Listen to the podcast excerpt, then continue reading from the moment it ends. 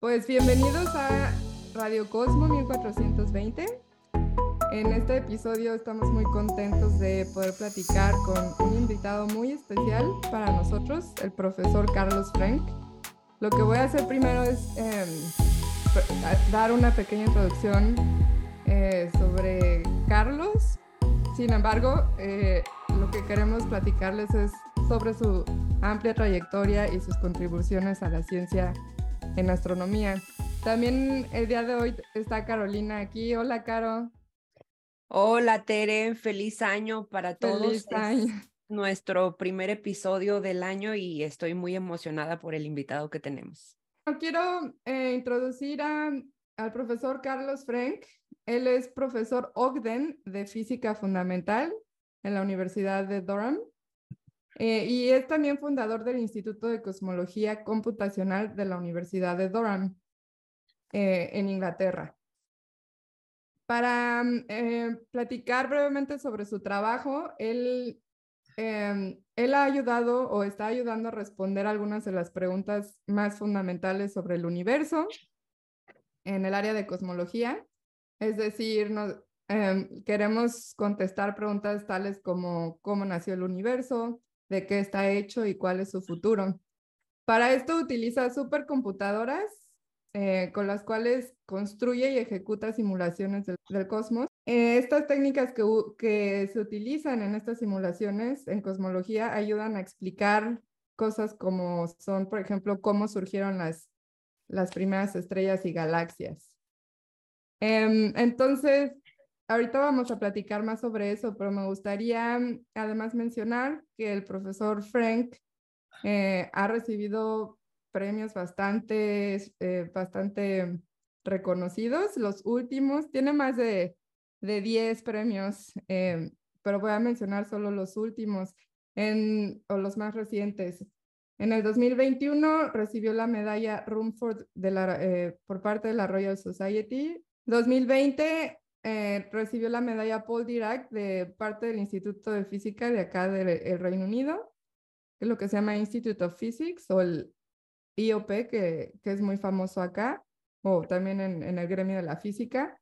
En el 2020 recibe un premio por parte del Clarivate, Clarivate Web of Science sobre em, el número de citas que ha recibido su trabajo. Y uno de los premios que Em, digamos, son famosos entre la población acá en el Reino Unido es el, em, se llama Commander of the Order of the British Empire en el 2017. Y de este premio vamos a platicar un poco más adelante.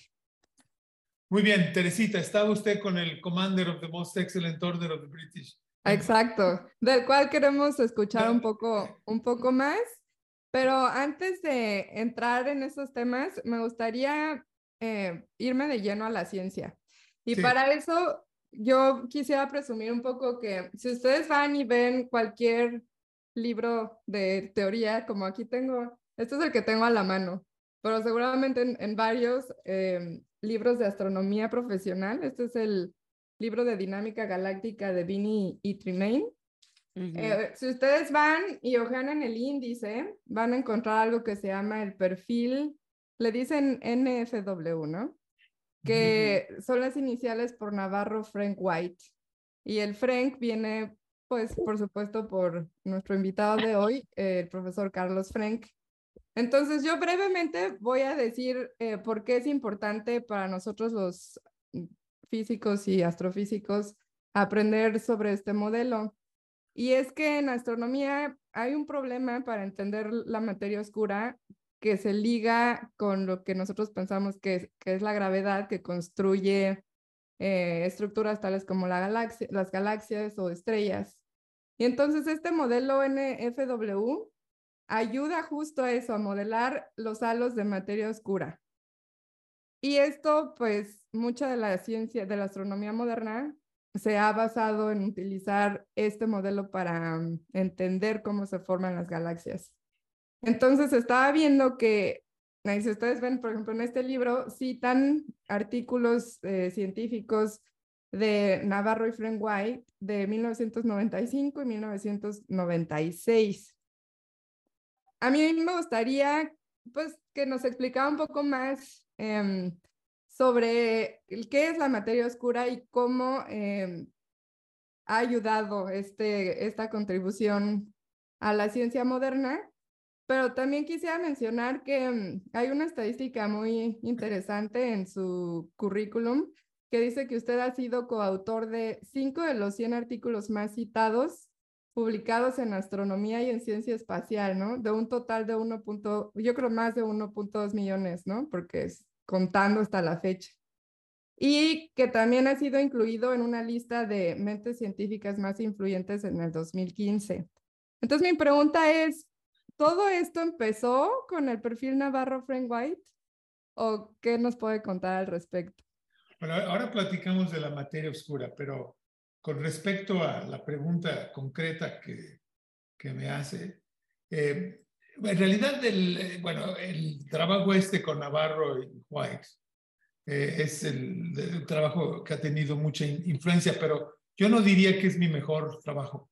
Ah, yo ya estaba trabajando en el tema de materia oscura 10 años antes y, y ahora quizá platiquemos más acerca de eso. bueno, mejor platiquemos del universo.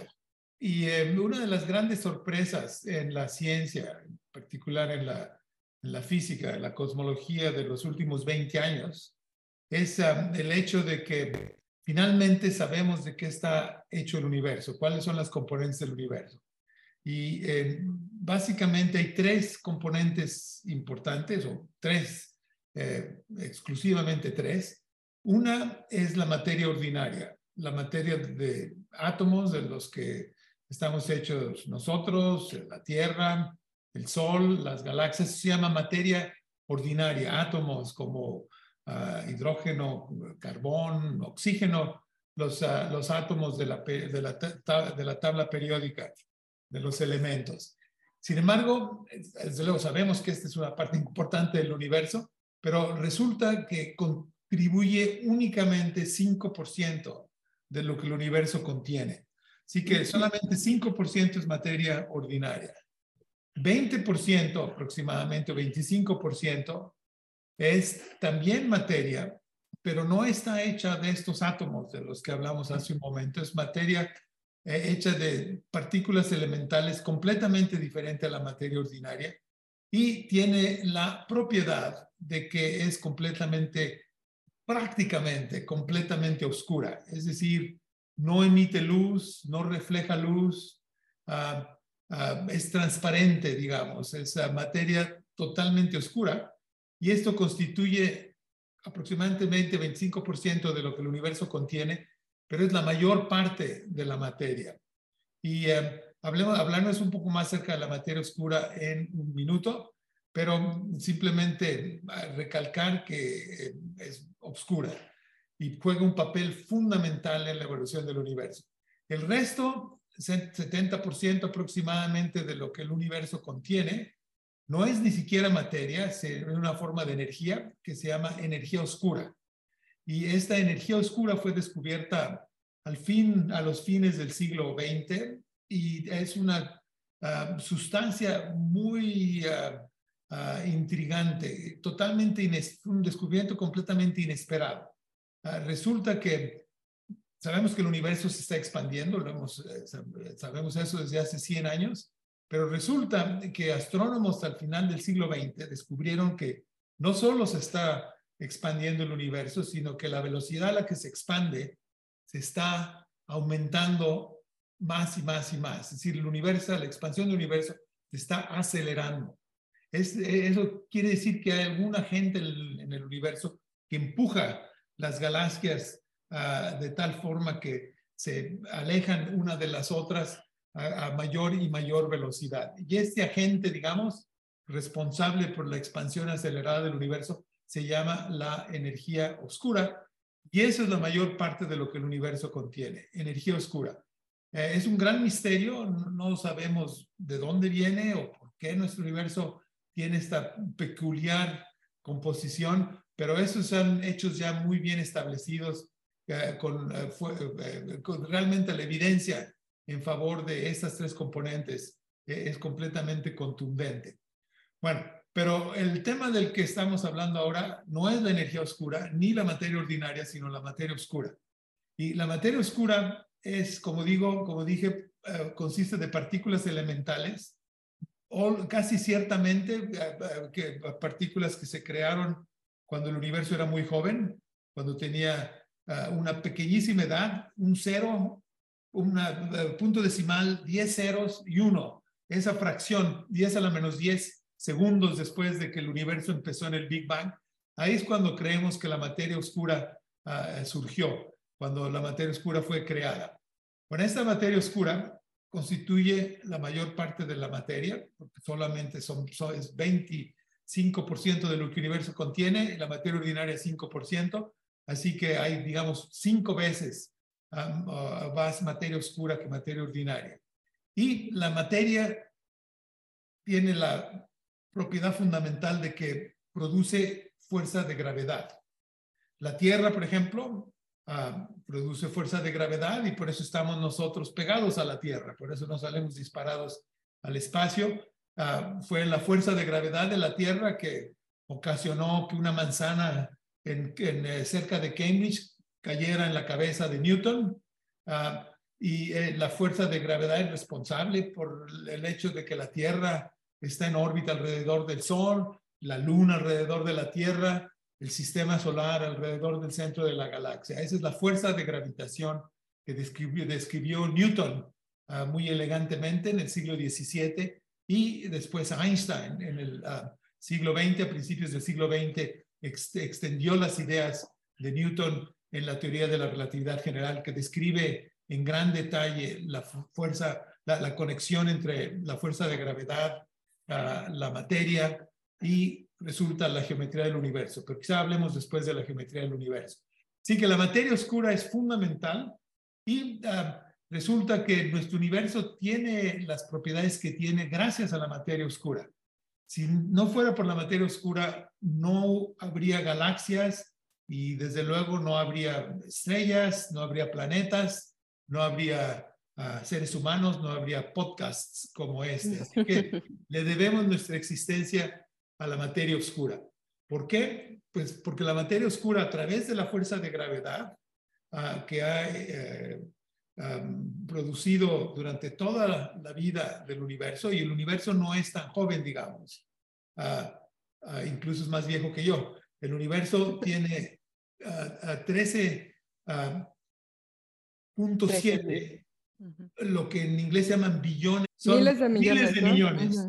Que el, claro, el billón en, en, en, inglés son un billón y mil millones. En español, un billón es un millón de millones. Así que, en fin, Aguas, son, aproximadamente 13.7 mil millones de años que tiene el universo de existencia. Y durante este tiempo, la fuerza de gravedad pesar de que es una fuerza relativamente débil, ha esculpido el universo, ah, que empezó siendo muy simple, muy uniforme, pero a través de la fuerza de gravedad, esas estructuras que Teresita se refirió a halos ah, de materia oscura surgieron. Los halos son simplemente,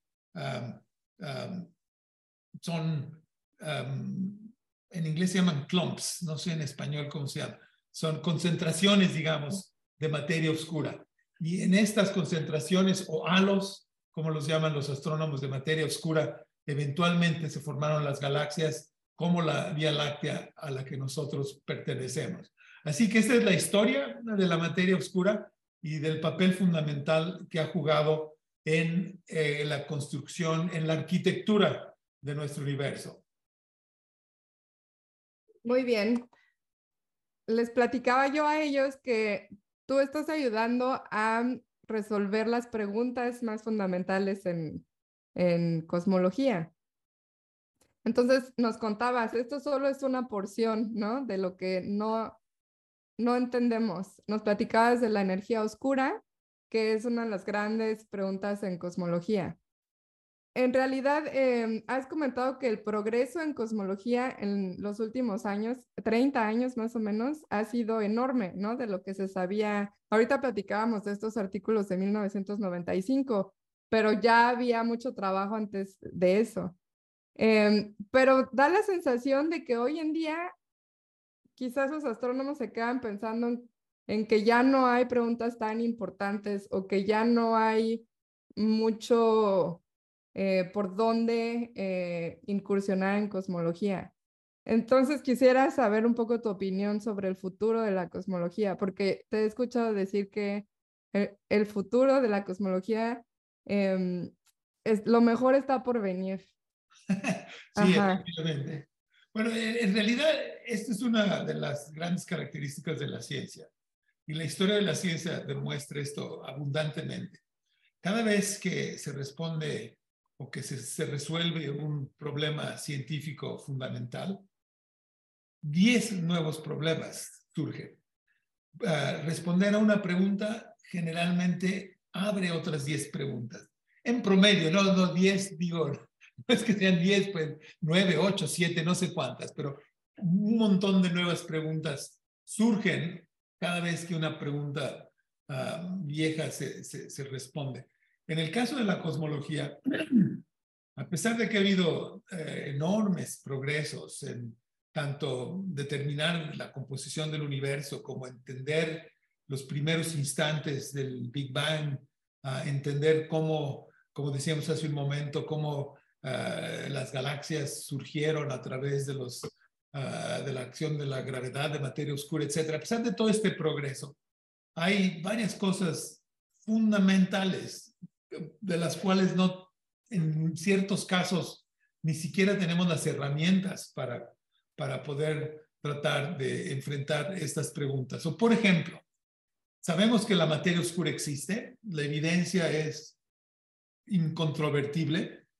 Ah, podríamos hablar de la evidencia de materia oscura en un momento, pero eh, hay eh, varias líneas de evidencia que establecen que la materia oscura existe. Sin embargo, no sabemos exactamente de qué está hecha.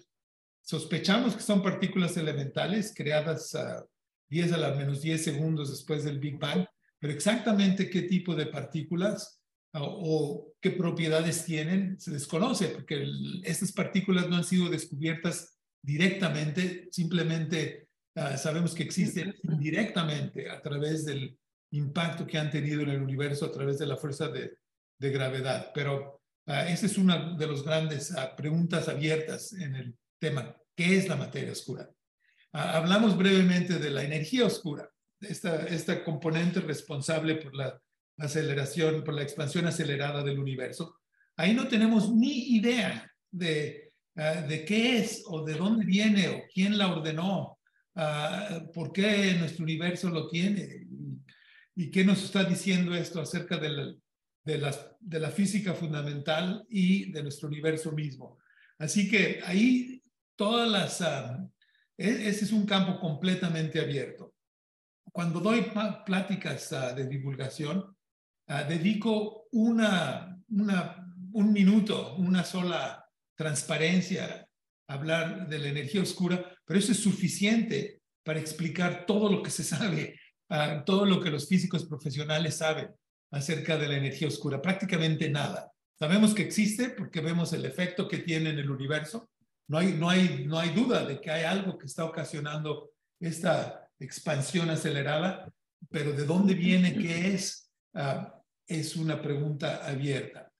Y hay varias, hay muchísimas preguntas. Eh, por ejemplo, sabemos que hay preguntas de otro tipo, ah, preguntas más astrofísicas. Por ejemplo, ah, sabemos hoy en día que todas las galaxias, incluyendo nuestra propia galaxia, la Vía Láctea, en el centro tienen un hoyo negro, un agujero negro supermasivo, lo que se llama un ah, hoyo negro supermasivo, es decir, es un agujero negro que eh, tiene típicamente, pesa, mil millones de veces más que el Sol, ah, de 10 a la 9 masas solares, como decimos en astronomía.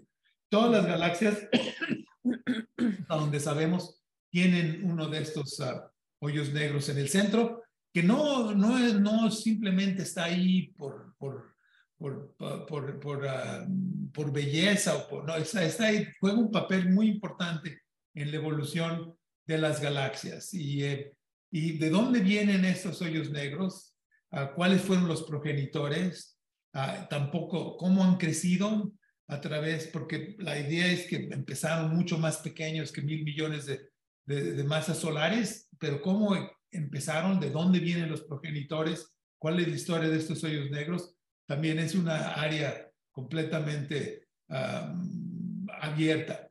Y hay muchas preguntas de este tipo astrofísicos. Sabemos que la Vía Láctea tiene campos magnéticos. No tenemos ni idea de dónde vienen los campos magnéticos. Vienen del Big Bang o sea, se generan en, la, as parte de la evolución de galaxias. Y en fin, podría pasar horas y horas con estos problemas. Pero quizá el problema más fundamental y uno de los más fascinantes ah, es el siguiente. Sabemos que hubo un Big Bang, pero no sabemos qué fue lo que hizo el Bang. No sabemos qué existió antes de nuestro universo o no sabemos si nuestro universo es único o si hay otras réplicas de nuestro universo. Quizá hay un, número enorme de universos. Uh, quizá no hay un universo, un universo, sino un multiverso. Todo esto está uh, relacionado con qué fue lo que hizo el Bang. Uh, hubo un Big Bang, pero ¿qué fue lo que hizo el Bang? Y eso también es una área de especulación muy interesante, pero en realidad no tenemos ni idea. Es más, este es cuando dije que a veces no tenemos ni siquiera las herramientas para poder estudiar este tipo de preguntas en forma rigurosa. Me refería yo a esto, al principio del universo, a, al, al, Big Bang mismo, a, la posibilidad de que haya otros universos, porque la física, que es la herramienta que utilizamos para estudiar el universo, los físicos por lo menos, la física las leyes de la física que tenemos ah, en, el, en, el, en, nuestro ah, armario de, de, física no operan en las circunstancias del Big Bang. Y, lo sabemos, las, las ecuaciones que describen la teoría de relatividad general de la que hablábamos antes, o la teoría de física cuántica que describe el, el comportamiento de átomos y de electrones y de partículas elementales.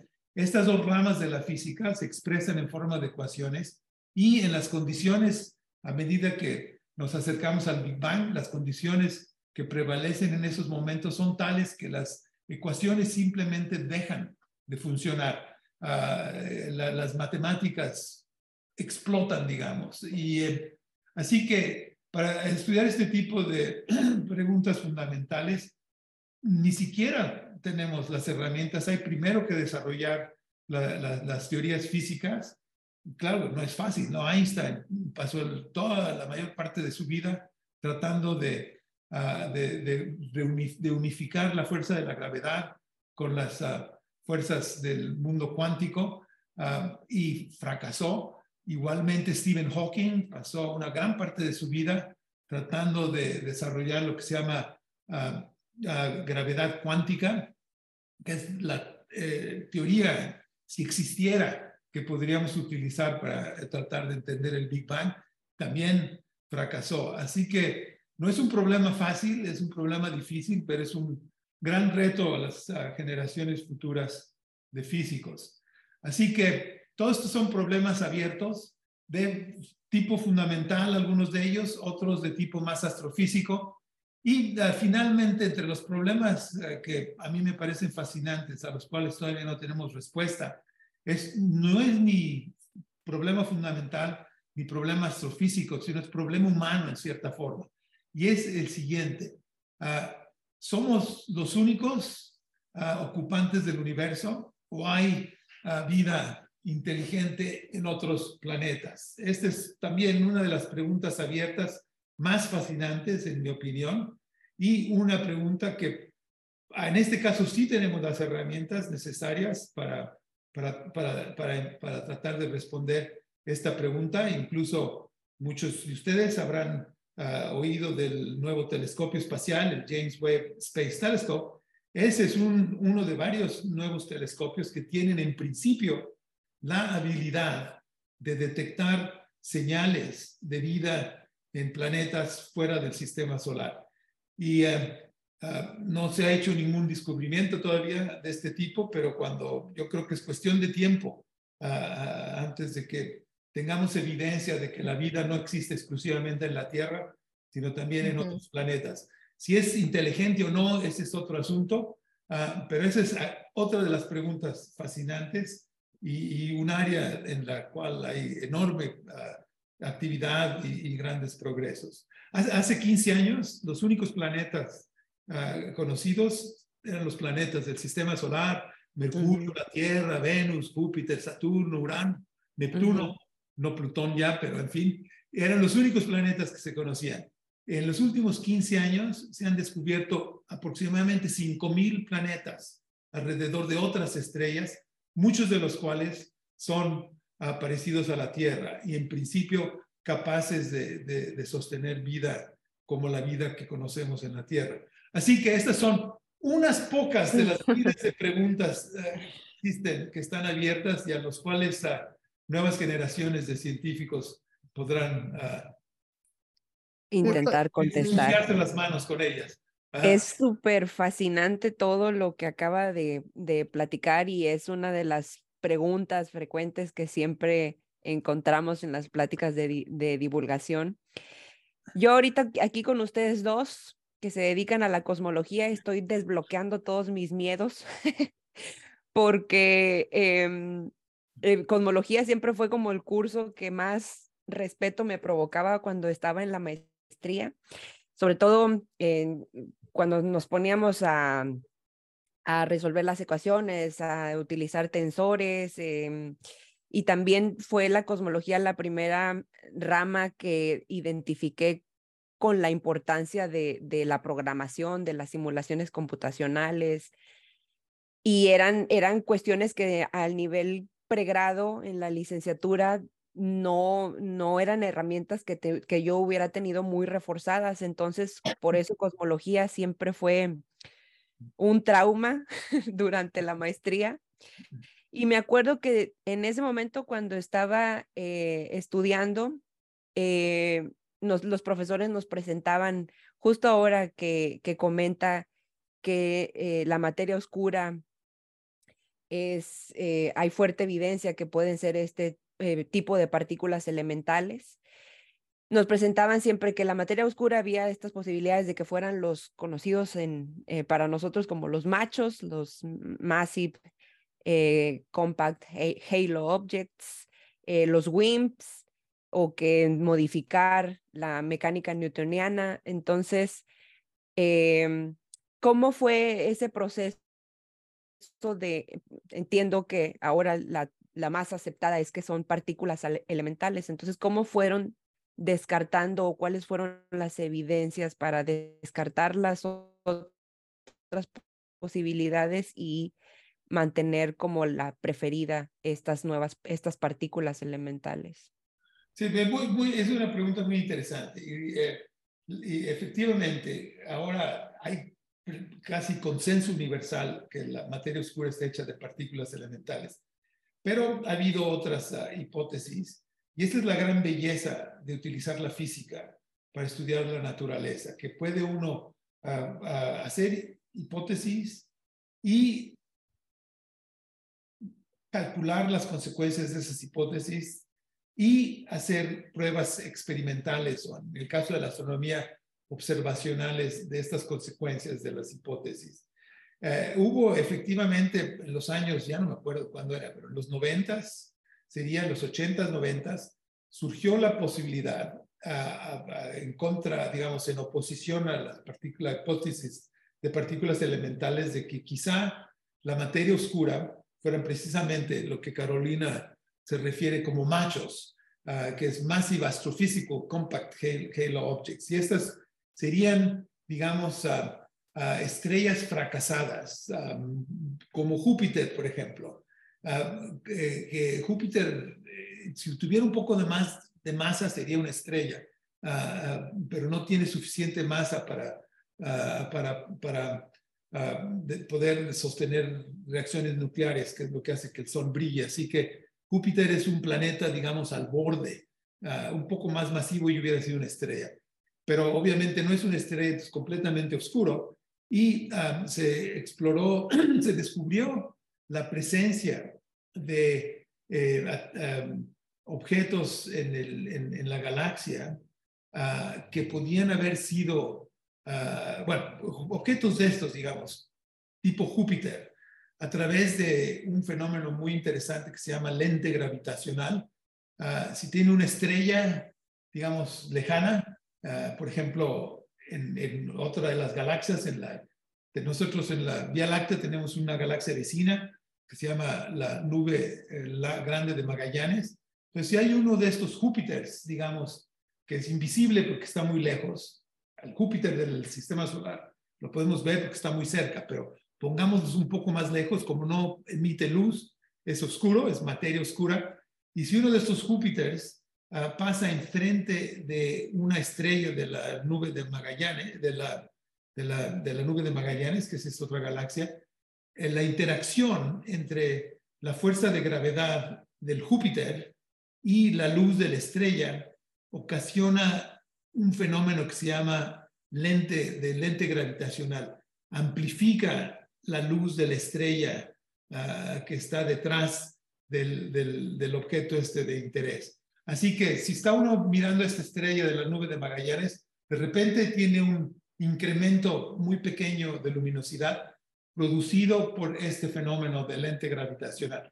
Esto se descubrió ah, en los noventas y fue con una gran sensación y la idea es, bueno, quizá esta es la materia oscura, quizá la materia oscura son son Júpiters o estrellas tan pequeñas que realmente son, no producen mucha luz, todo este tipo de objetos es los que se refiere uno como machos. Resulta que ah, eventualmente con, con, sondeos de este tipo de fenómeno ah, se pudo calcular, utilizando leyes de la física, la contribución de este tipo de objetos a la materia, a la cantidad de materia oscura que sabemos que tiene el halo de la Vía Láctea y resulta que este tipo de materia oscura existe, pero es una contribución pequeñísima, es de, orden de 1%. Así que no es la materia oscura, es materia oscura, pero no es la materia oscura, es una pequeña fracción muy eh, despreciable de la materia oscura. Así que por eso nadie habla hoy en día de la posibilidad que la materia oscura sean, sean estos machos, sabemos cuántos hay y simplemente no hay suficientes. La otra posibilidad que Carolina, la que Carolina se refirió fue que, bueno, ¿qué tal que ah, no haya materia oscura, pero que la ley de gravitación de Newton no sea tan simple como creemos?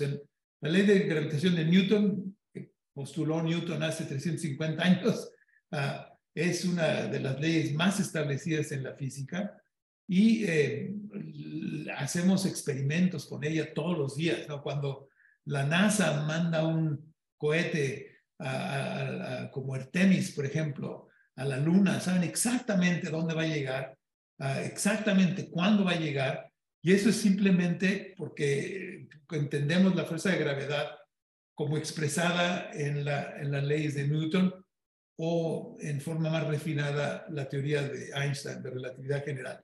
Bueno, en los 1980s, uh, un un, físico llamado Milgrom especuló que, bueno, quizá una pequeña modificación ah, de la ley de Newton y ah, quizá una pequeña modificación explicaría ah, todo este tipo de fenómenos que le atribuimos a la materia oscura sin necesidad de materia oscura, sino simplemente como resultado de modificaciones a la ley de gravedad.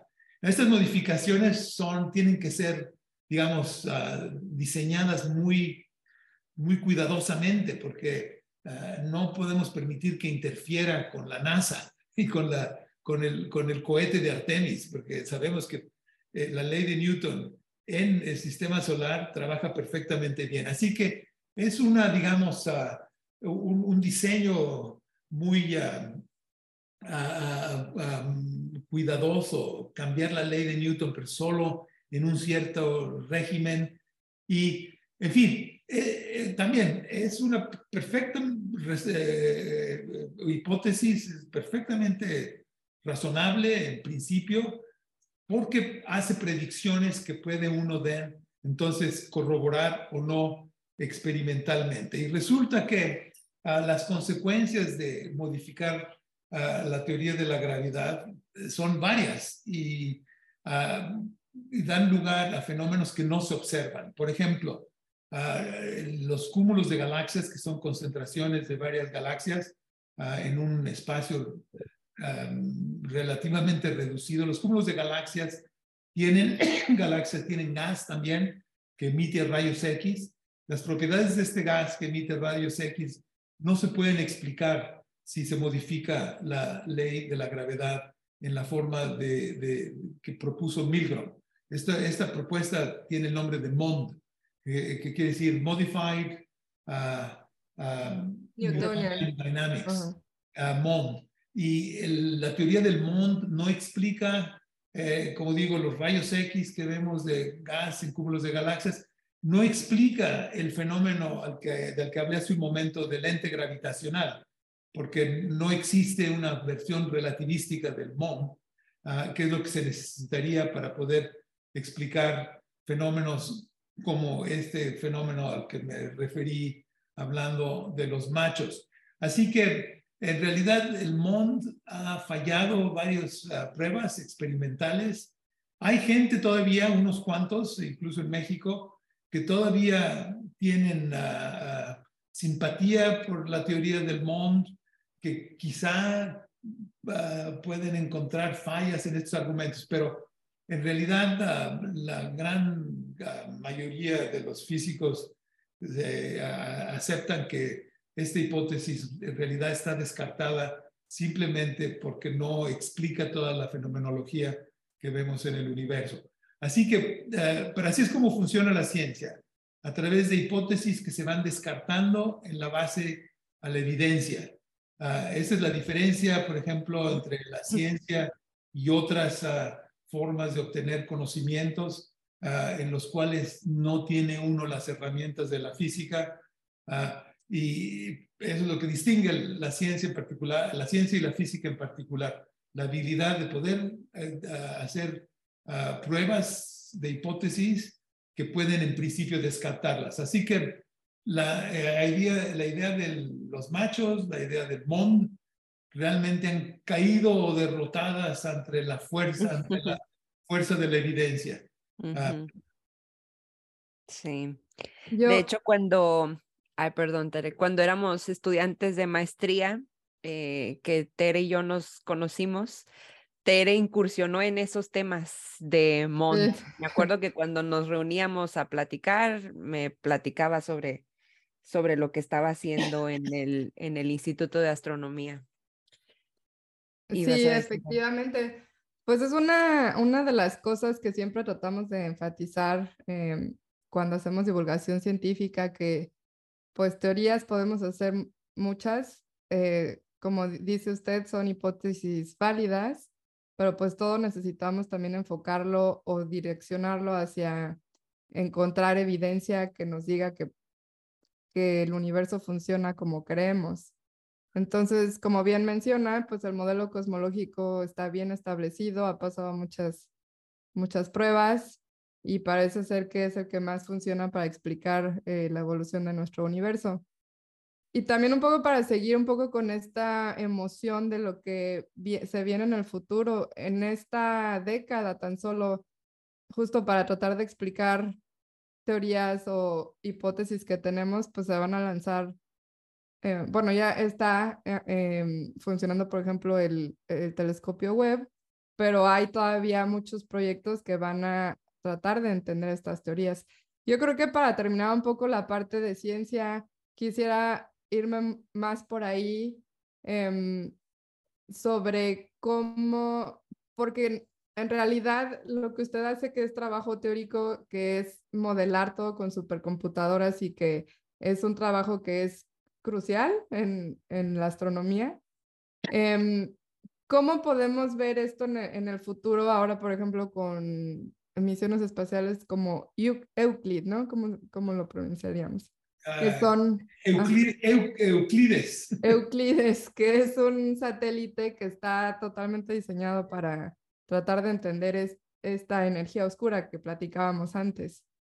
Entonces, no sé si nos puede platicar un poco sobre qué es lo que nos dicen las simulaciones y qué es lo que queremos encontrar. Y obviamente, como usted dice, vamos a, enco- a encontrar nuevas cosas, ¿no? Que esa es la esperanza.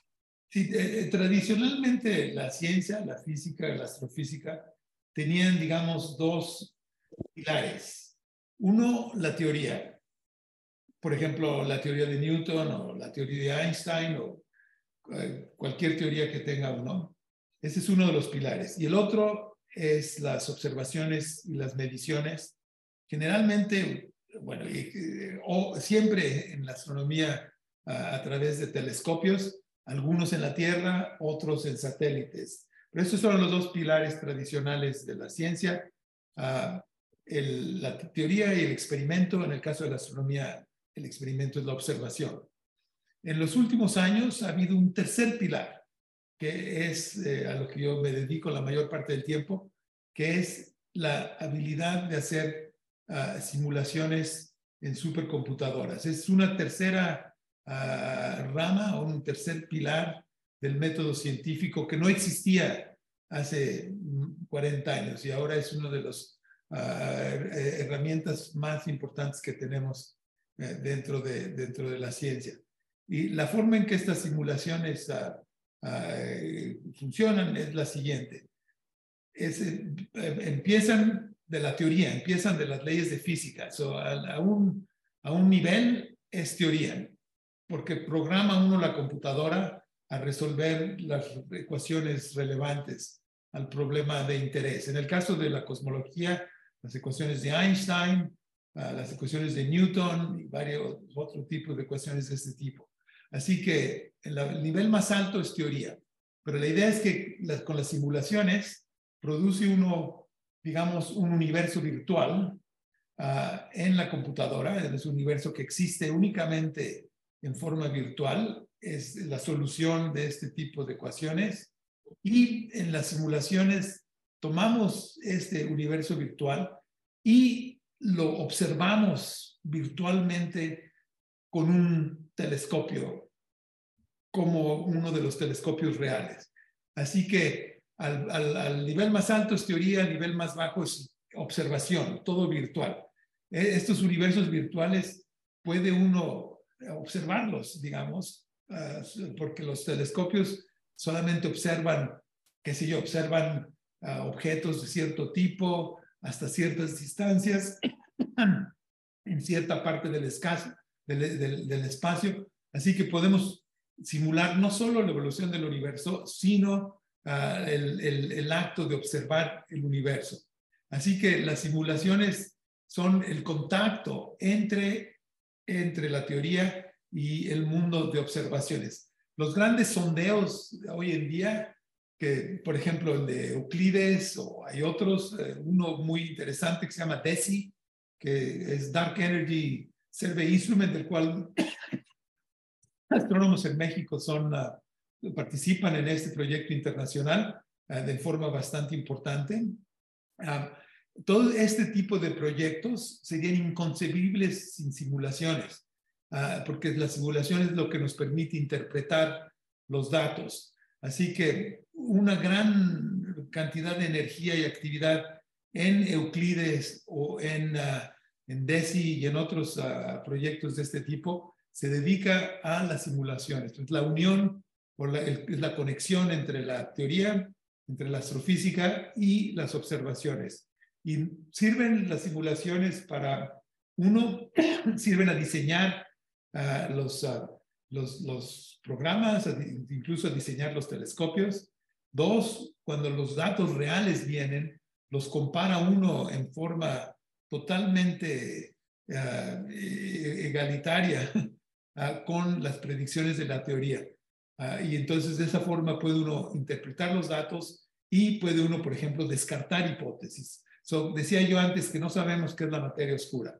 Creemos que es un tipo de partícula elemental, pero quizá no sabemos qué propiedades tiene, la, el candidato más popular en el que yo he trabajado toda mi vida se llama materia oscura fría, que tiene ciertas propiedades. Pero hay otras posibilidades, por ejemplo, materia oscura caliente o materia oscura tibia, que son partículas de otro tipo con otro tipo de propiedades. Puede uno hacer una simulación del universo uh, con materia oscura fría o con materia oscura caliente, ver qué resulta y uh, comparar eso directamente con los datos. De esa forma, incluso cuando yo era joven, en 1985, pudimos excluir la posibilidad de que la materia oscura fuera neutrinos, que es una forma de materia oscura caliente, uh, neutrinos que sabemos existen. Uh, esa era una hipótesis para el tipo de partícula que podría ser la materia oscura y se descartó precisamente porque las simulaciones del universo con esta hipótesis dan lugares a universos que no tienen ningún parecido con el universo real. Así que ese es el papel fundamental que juegan las simulaciones en el, en el tema. Sí, eh, y de hecho, bueno, en lo que estábamos revisando su extenso currículum de 20 páginas, encontramos algo muy interesante que pues ahí podríamos preguntarle desde diversas, em, de diferentes ángulos, y es que usted formó parte, eh, fue de los fundadores de este Instituto de Cosmología Computacional en, el, en la Universidad de Durham, en el Reino Unido. Y, y, y me, nos causaba como una gran pregunta que, querer comentarlo aquí en el podcast. Digo, ya hemos hablado gran parte de la parte de la cuestión científica, pero también veíamos todos los recursos económicos que usted ha logrado conseguir para fundar estos institutos, para hacer investigación, hacer investigación utilizando recursos computacionales tan super, tan poderosos como los que se utilizan, pues requiere dinero, ¿no? Requiere financiamiento y estábamos sorprendidas de que leíamos que ha conseguido aproximadamente 65 millones de libras para como becas, como fondos de investigación de universidades y diferentes instituciones y siete y otros 7 millones de libras de organizaciones em, eh, más, eh, ¿cómo, ¿cómo decirlo? Filantrópicas. Filantrópicas, exactamente. Entonces, eso en pesos es una cantidad enorme, o sea, son más de mil 700 millones de pesos. Entonces, es una cosa que quisiéramos que nos compartiera cómo, cómo logra un investigador conseguir todo este dinero para, para construir edificios, para, para fundar instituciones, para impulsar estudiantes, la investigación de los estudiantes, porque es algo que sabemos que en nuestro país y, y, bueno, en muchos otros países también es una cuestión importante y difícil, ¿no? E, el, el, conseguir financiamiento, pero también cuando somos estudiantes, bueno, al menos hablo por mí, ¿no? Eh, no quisiera tampoco generalizar, pero uno no es consciente de, de esta cuestión, ¿no? Que para ser investigador se necesita dinero y, y tampoco se nos enseña cómo es que uno puede gestionar estos recursos. Entonces, teniendo, teniendo aquí a una persona con esa experiencia, pues nos gustaría eh, saber cómo ha logrado conseguir eh, todos estos recursos para la investigación. Bueno, es una mezcla de, de trabajar fuerte y de buena suerte. Eh, la, de la filantropía buena, fue buena suerte, ahora les cuento de la filantropía, pero no, efectivamente, la, la, la, ciencia no puede uno hacerla sin fondos, ¿no? se necesita, obviamente los investigadores tienen que ganar un salario, pero necesitan edificios, necesitan facilidades, computadoras o telescopios.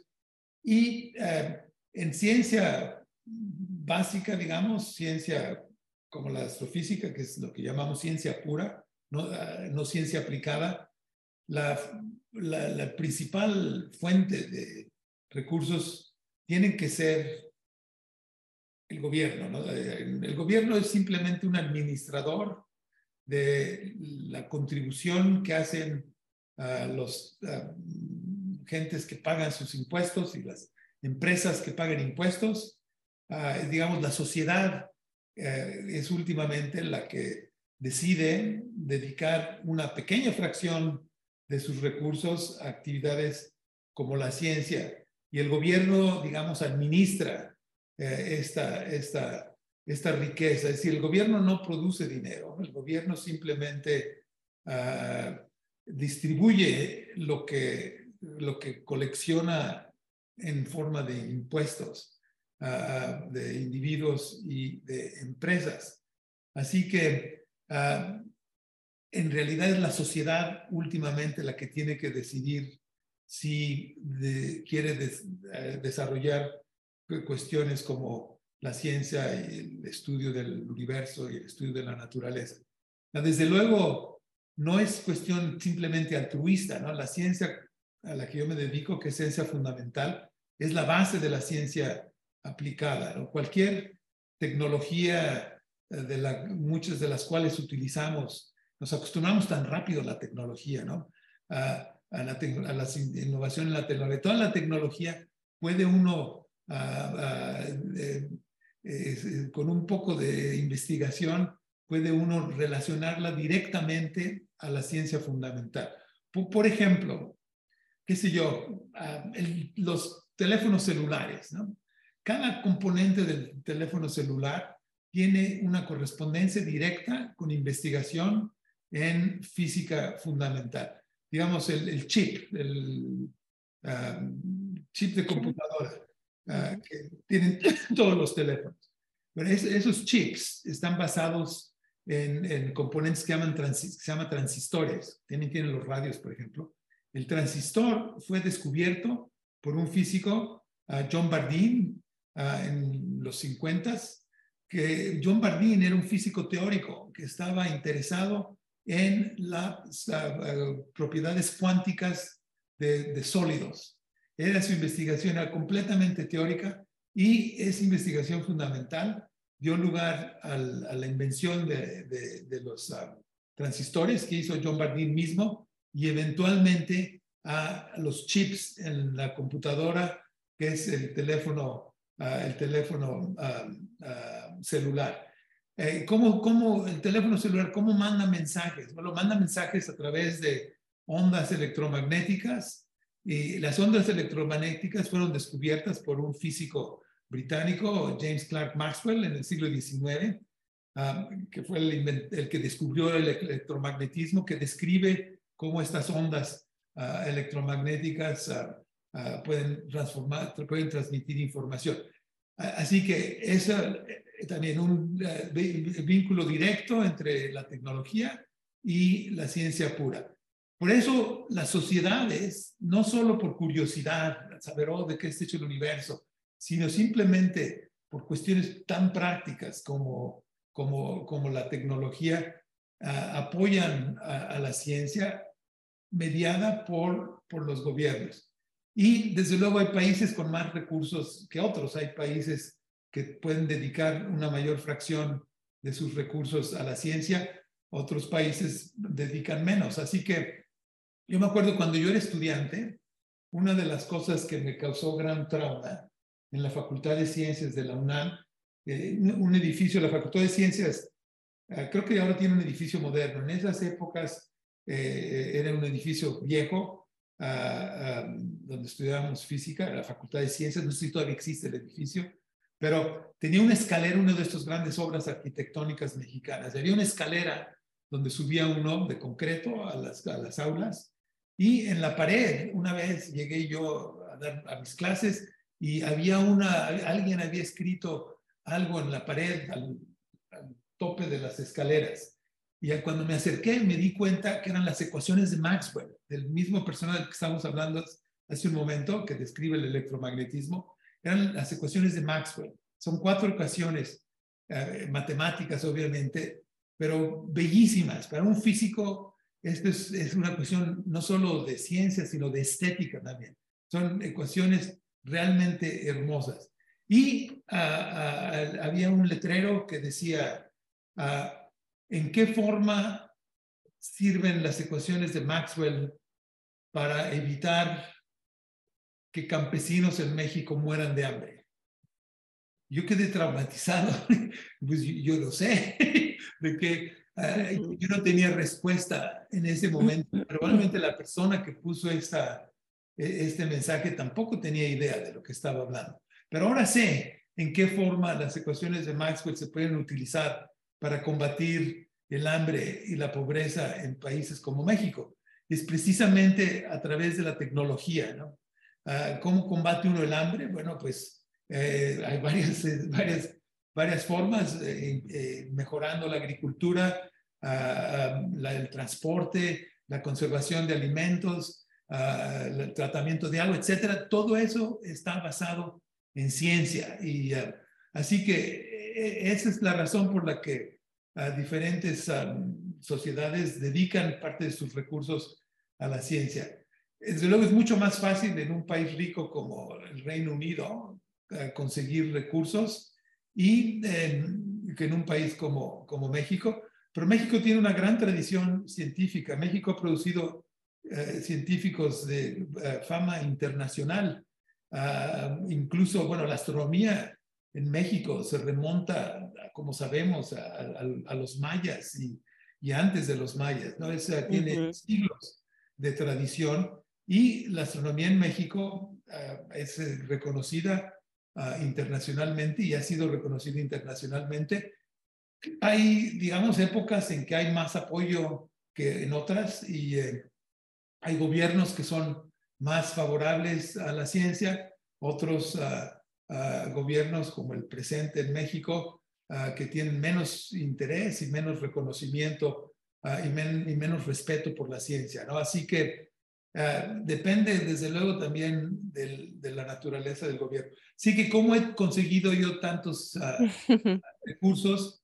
Bueno, a través de, en primeras, para, tener la suerte de vivir en un país uh, rico, donde la sociedad ha decidido que es buena idea invertir en la ciencia y hay estructuras aquí a través de las cuales pone uno solicitudes y las solicitudes Ah, hay todo un sistema de evaluación, etcétera, etcétera. Y eso es lo que ah, con un poco de suerte le permite a uno eh, conseguir recursos. Esos es, digamos, los recursos oficiales del gobierno.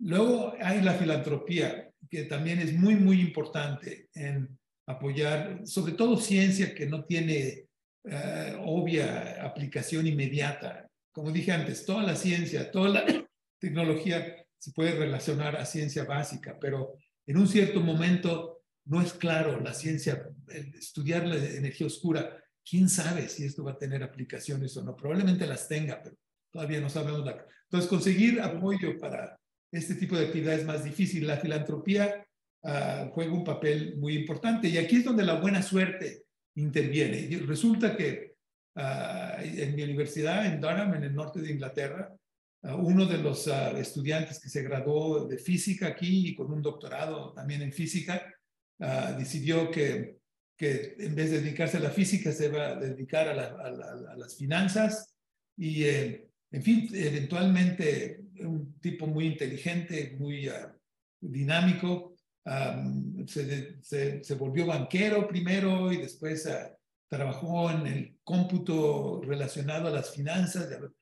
Total, ah, se volvió ah, multimillonario y una persona, eh, se llama Peter Ogden, ah, una persona con una gran conciencia social, que incluso de, origen, ¿cómo dice? Dice que wow, ¿no? Sí, una persona de, de, origen, de hecho, bastante humilde. Él. Wow. Y eh, entonces yo lo conocí y le conté del trabajo que hacíamos y él decidió que nos iba a apoyar con, ah, la, nos apoyó financieramente, financieramente a crear el instituto. Él, puso el dinero y eh, hemos construido dos edificios. Ah, parte, parte, con él, ¿no? Él no nos ha dado todo el dinero. Los filántropos nunca te dan todo el dinero. por lo menos los filántropos en serio te dan una parte y el resto es trabajo de conseguir las otras contribuciones, pero así es como ha sido. Ah, así que no, no, es que no es que yo sea así particularmente milagroso, es simplemente todo un sistema que existe en países como este y, eh, y combinados con un poco de buena suerte. Ya.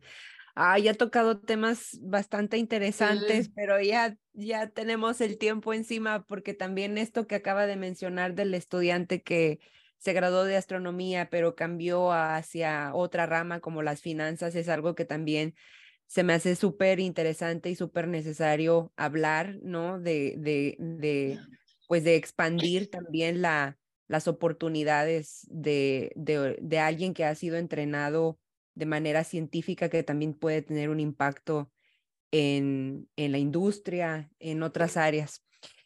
Y, y, bueno, yo nada más para terminar, ya Teresita preguntar algo más, pero yo tengo una duda, doctor, y es que leí sobre usted eh, un, una anécdota por ahí en, la, en internet y, quería preguntarle si que nos comparta este si es cierto, supongo que es cierta, pero también eh, pues escucharla de viva voz. Y es que eh, ahorita, como mencionaba Teresita al inicio, que recibió, ha recibido un montón de premios por eh, su trabajo científico y también por la divulgación de la ciencia en el Reino Unido. Uno de, de esos premios fue la medalla de oro que otorga la Real Sociedad Astronómica. Es una medalla que han recibido científicos como Albert Einstein, Edwin Hubble eh, y también usted. Y en esa nota que yo leí en, las, en internet decía que usted recibió esa noticia mientras estaba en una fiesta y que en esa fiesta estaba con otro astrónomo famoso que se llama Brian May y que también es conocido por ser el guitarrista de Queen. Entonces dije, o sea, ¿cómo? ¿Cómo un astrónomo termina siendo súper amigo ahí en una fiesta con Brian May? Y, así casual llega alguien y les dice, ah, ¿sabes qué? Ganaste la medalla de oro em, de la Real Sociedad Astronómica en el Reino Unido. Entonces, suena bastante interesante fuera de lo común, ¿no? Para al menos, ajá, para mí, al menos para mí así suena. Entonces, pues me gustaría nada más confirmar que esa historia es cierta y que nos contara un poquito de eso. Bueno, no, en realidad no es tan cierta, pero conozco muy bien a Brian May. Ah, la razón por, por la que lo conozco es que Brian May tiene un doctorado en astronomía. Brian May fue estudiante de doctorado ah, en, en, en, Londres y el supervisor de él, que es muy buen amigo mío, Michael Brown Robinson, ah, él me presentó a Brian May. Resulta que eh, Brian May estaba haciendo el doctorado con él, serían los 70, me imagino, cuando, según Michael, un, un, día llegó y le dijo, mira, yo, yo le dice Brian May, yo, yo aparte de ser astrónomo, también soy músico y toco en una banda que se llama Queen. Y eh, seguro nadie la conoce, pero nos invitaron a dar un tour en Australia y tengo muchas ganas de ir al tour. Me permite ausentarme. No va a ser más de tres semanas y, regreso a terminar. Mi tesis está por terminar su tesis. Y Michael le dijo, mira, Brian, eh, no es buena idea que te vayas. bueno, si tienes tantas en tanto entusiasmo, ok, vete a tu tour, uh, pero asegúrate que regresas en tres semanas. Bueno, en total el tour no fueron de tres semanas, fueron de seis meses, pero eventualmente regresó Brian May, pero para entonces ya se había vuelto famoso y la banda uh, iba de un éxito al siguiente. Total que tardó varios años en regresar con Michael. Su tesis estaba casi terminada. Híjole. Realmente, 20 años después, ah, fue con Michael a terminar su tesis. Yo siempre le decía bromas a Michael que, qué tema tan aburrido le dio que 20 años después todavía era de uh, era sobre, su tesis es sobre cintilación en, ah, de luz estelar en el polvo, en el sistema terrestre, en el... En el, en el atmósfera. sí, alrededor de la Tierra. En fin, y uh, terminó Brian May, su, um, su tesis y lo invitó la, la Royal Astronomical Society a dar una conferencia que se hace, no siempre, pero con gentes, digamos, que terminan una tesis excepcional. En este caso, la tesis no era excepcional. Lo que era excepcional era el candidato al doctorado, que ya para entonces Brian May era un gran, era un gran músico muy bien conocido. Y eh, me invitaron a mí a esta presentación y estuve yo platicando con Brian May antes de que diera su, su y me acuerdo que estaba nerviosísimo, le temblaban las manos. Le digo yo, bueno, ¿y por qué tienes tan, por qué estás tan nervioso? Eres capaz de ir al estado de Wembley, frente de 100 mil gentes, tocar la guitarra sin ningún nervio. Aquí estás con 100 astrónomos amigables y, y totalmente inocuos y estás temblando de nervios. Y me dice, dice, sí, Claro, la diferencia es que cuando voy al estadio de Wembley a tocar la guitarra, sé lo que estoy haciendo. No tengo idea.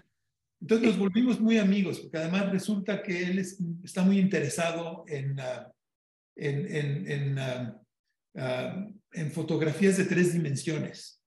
Eh, y yo también. Entonces compartimos este interés, este interés en común. Y de hecho, yo he hecho varias películas en tres dimensiones y una de ellas estuve a punto de que Brian May me hiciera la música para la, para la película y ya, ya estábamos, ya teníamos todo listo y me dice un día, me dice, lo siento mucho, pero no voy a hacer la música. Y digo, ¿por qué? Y me dice, porque es demasiado. Ah, no te puedes concentrar ni en la música, ni en las imágenes, en la ciencia. Uh, esto no va a funcionar y, abandonamos. Y, bueno, con Brian May no le puedo uno, no, no es fácil decirle, Ana, reconsidera. Así que en la conexión con la Royal Astronomical Society fue que lo habían invitado a dar esta plática, pero no tiene mm. nada que ver con cuando yo me enteré que me habían dado la, la, la, la medalla de oro, me enteré cuando me habló por teléfono el director, el presidente de la, de la sociedad, y me dijo, tengo buenas noticias, te, hemos otorgado la medalla. Así que son dos historias desconectadas, pero efectivamente la, la, Sociedad Real Astronómica fue importante porque ellos fueron los que invitaron a Brian a dar su, su, ah, su, seminario al cual yo atendí y lo conocí. Me acuerdo también le dije, bueno, ¿cómo se llama tu banda? Y me dice, Queen. Y le digo, pues yo nunca he oído hablar de Queen y, no se ofendió. Me dijo, bueno, así es la vida, ¿no? Hay demasiadas cosas interesantes en la vida. Bueno, pues de hecho estoy viendo que Brian May fue nombrado y yo creo que terminamos con esto. Yo, nos podemos seguir otra hora, yo creo, pero eh, hablando de él, que fue nombrado caballero, ¿no? Como parte de la lista de honores del de, 2023. sí. Sobre Sir Brian May. Ajá. guitarrista de la reina, aunque creo que el galardón se lo ha dado el, actual eh, rey. Eh, se lo dio el rey, sí. Carlos. Pero yo creo que ya con esto también eh, estaba viendo que mm, en, el, en su currículum tiene usted uno, uno de estos galardones, digo, no, no en particular ese de caballero, pero hay uno que se llama Commander of the British Empire, ¿no? El CBE. Y usted fue galardonado con él también hace, ¿cuál fue el año? Lo tengo por aquí. 2017. 2017. Entonces, estos galardones son por haber tenido una gran contribución en alguna actividad a nivel nacional aquí en el Reino Unido. Y pues a mí me parece una cosa fantástica que un mexicano sea parte de esta lista. Entonces, pues nada más eso. ¿Qué nos puede decir? ¿Qué se siente recibir este tipo de premios? ¿Conoció a la reina? No sé si, si eso sucedió, cómo fue haber estado rodeado con la realeza, sí. Bueno, aquí hay toda una jerarquía, ¿no? En este, en este tipo de gobiernos monárquicos, la jerarquía es muy importante. Entonces hay, hay cuatro escalones, digamos. El más bajo se llama uh, OBE, eh, que es uh, uh, Order of the British Empire. El siguiente es MBE, que es Member of the British Empire. El siguiente es el que yo tengo, CBE, que es Commander of the British Empire. Y luego el siguiente es Knight of the British Empire, que es el, el que tiene Brian May. Así que Brian está un paso más adelante que yo y se lo merece. Eh, eh, a mí me lo dieron, es un reconocimiento a, mi contribución a la ciencia. Y em, un día estaba yo en la casa y me llega una, ahí tocan en la puerta y hay un señor y me dice, esto tenemos que entregárselo de mano, un, un, sobre con, con galardón, con eh, cosas doradas y demás, y el signo del la señal de la reina, etcétera. Lo abro y me dice, le, le vamos a otorgar un, este, este honor de...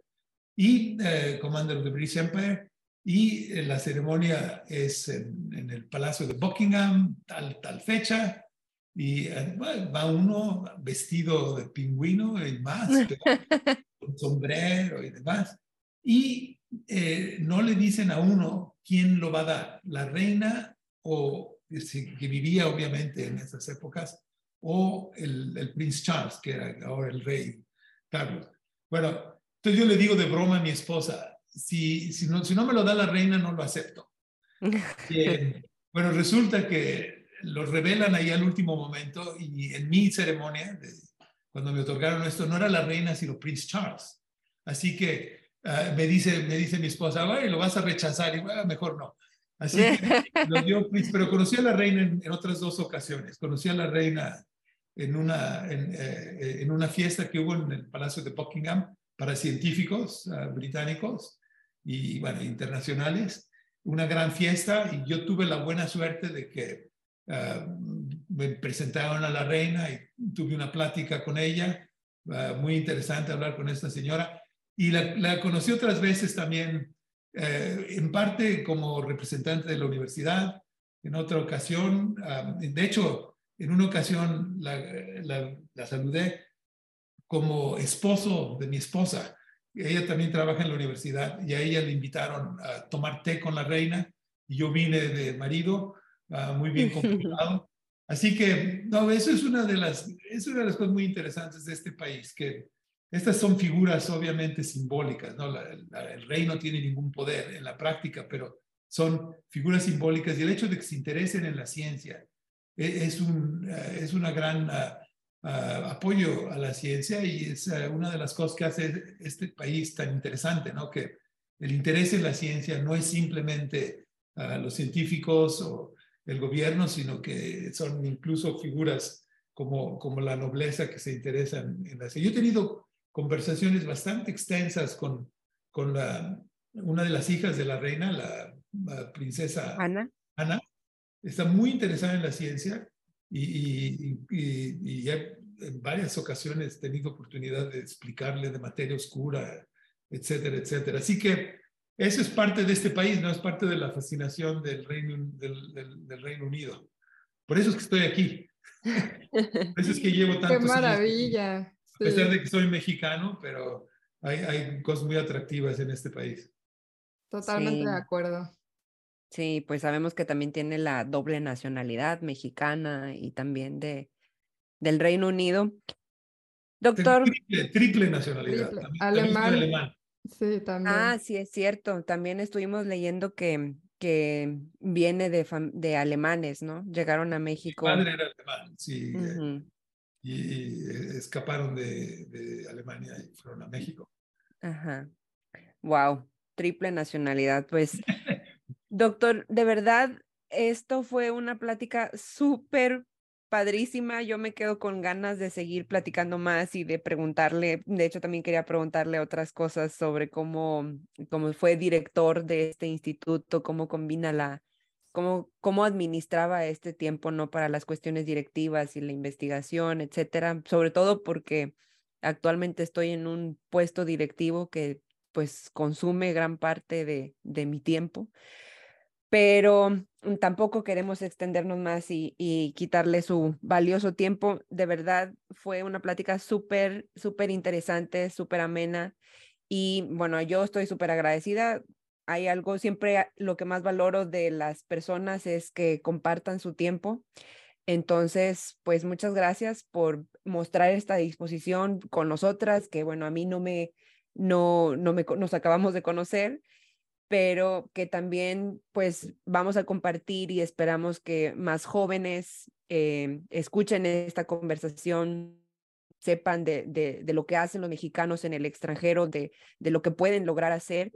Y, y pues muchas gracias, de verdad, este, tiene pues, una personalidad súper amable, entonces se lo agradezco bastante.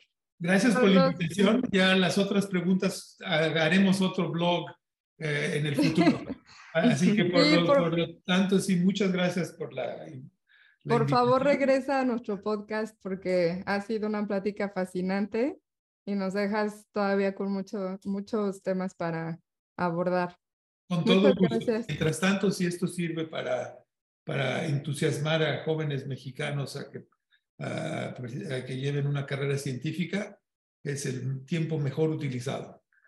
Sí, ojalá que podamos invitarlo en el futuro a, a venir acá a Monterrey y, y, compartir alguna plática con, con los estudiantes. Con todo gusto.